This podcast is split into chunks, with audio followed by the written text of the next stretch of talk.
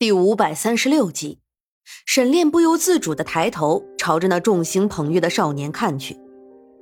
少年的确是生了一副好样貌，只是大概是因为从小就养尊处优的原因，让他的眉宇间都多了两分傲气，让人看了就会觉得不舒服。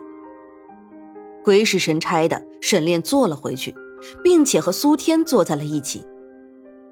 苏天的眼神有些恍惚，但最终还是什么都没有说。这顿饭沈炼并没有好好的吃，原本他们聚在一起就是心思各异的，而沈炼的目光从头到尾都只落在了那个金姓的少年身上，其他的倒是没怎么注意。姓金的少年名叫金宇，是金家家主最疼爱的儿子，更是小小年纪就考中了进士。将来前途不可限量，而沈炼却从里面听出了一点猫腻。这个金家的手底下似乎是有些不干净的。金家怎么样和沈炼一点关系都没有，但是金月给苏月心下了毒，还把小长乐害成那样。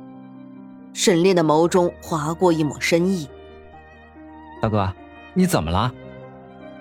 苏天还从来都没有见过沈炼这么可怕的表情。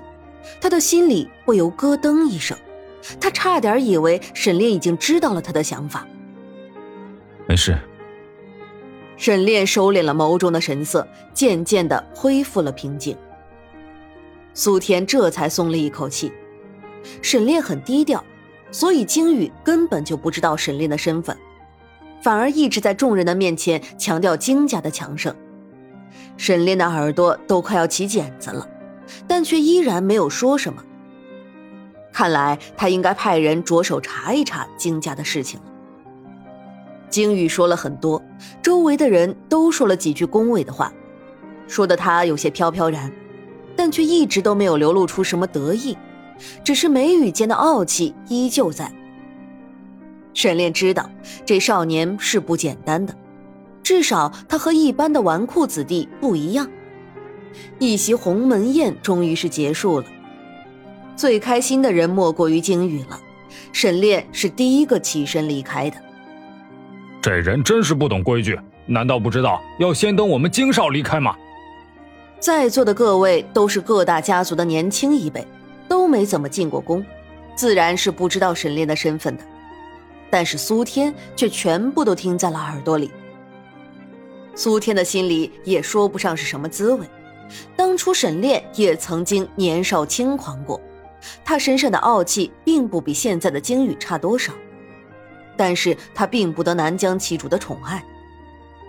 也许正是因为这一点，沈炼身上的傲气才渐渐的被磨没了，磨成了一个为了母亲变得手段残忍的怪物。苏天知道鲸宇是幸运的，至少他不会变得和沈炼一样。好了，都少说几句吧。在座的哪个不是身份尊贵？说不定你这一句话就得罪了一个大人物呢。苏天看了一眼还在喋喋不休的男子，有些厌恶的开口：“的确是这样。”鲸鱼点了点头，竟然是对苏天的话表示赞同。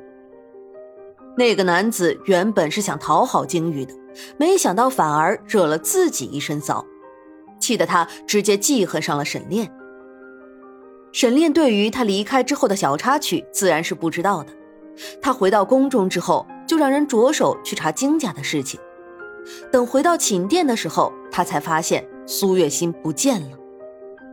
沈炼的身上立刻被一股恐怖的气压给笼罩着。来人，来人！沈炼大声的喊着，然而并没有人回应他。沈炼觉得有些奇怪，随后他便走了出去。这才发现，不知道什么时候，他安排的那些暗卫全部被人给拔掉了。一股无名之火席卷了他，他的胸腔里满满的都是怒火。可恶！苏月心不见了，沈炼心急如焚，立刻发动了很多人去找。动静大的，连南疆旗主都被惊动了。混账东西！不过就是一个女人，也值得他如此大费周章。南疆旗主满脸的怒容。主上息怒，哥哥这样做，也许是有他的用意的。苏天站在一旁，看似是在替沈炼说话，实则却是让南疆旗主的怒火更深了。混账！你竟然还替他说话！果然，南疆旗主更加的愤怒了。苏天一直站在那里，眸中闪过一抹隐晦的光。苏月心，对不起了。谁让你的心里眼里一直都只有哥哥一个人呢？来人，去把沈炼那个不孝子给朕喊过来。苏天还在走神，耳边就响起了南疆旗主的这番话。他皱了皱眉，既然哥哥要来，那我就先走了。说完，他也不等南疆旗主有些反应，就转身离开了。等沈炼过来的时候，自然是没有看到苏天的身影。听说你喊我，沈炼对于南疆旗主的态度一直都不是很好。现在他正在找苏月心的下落，对待南疆旗主更加是不会有好脸色了。你最近在做什么？南疆旗主板着一张脸，极尽威严。但是这样的威严对于沈炼来说，根本就不会有什么压力。你不是一直都料事如神吗？这宫里还有什么事情能够瞒得住你？你明明知道的。沈炼的眉宇间尽显不耐。苏月心已经失踪了一天，他还没能找到她呢。不过就是一个女人，你难道真的想娶她吗？南疆旗主动怒了，是真的很愤怒。不是我要娶她，她已经是我的妻子了。在京城有很多人看见她被我八抬大轿娶进了门，我沈炼。这一辈子都只会要苏月心这一个女人，无论你们承不承认，她都是我的妻子。沈炼也有些恼怒，他知道南疆的人根本就不承认苏月心的身份，但是那又怎么样？谁敢质疑他的身份，他就杀了谁。沈炼，你应该要清楚的知道自己的身份。从你回来的那一天起，你就不再是你自己。你是南疆未来的君王啊！你的身边会有无数的女人，你怎么能因为这一个女人就乱了心绪呢？那个女人，她必须死！南疆旗主是被气得狠了才会这样说的，但是沈炼的周身立刻就涌上了一股十分可怕的气息。你敢？沈炼，我是你的父亲！南疆旗主没想到沈炼会这样说。面色都微微有些发白，是被气的。弑君弑父，你以为我会怕吗？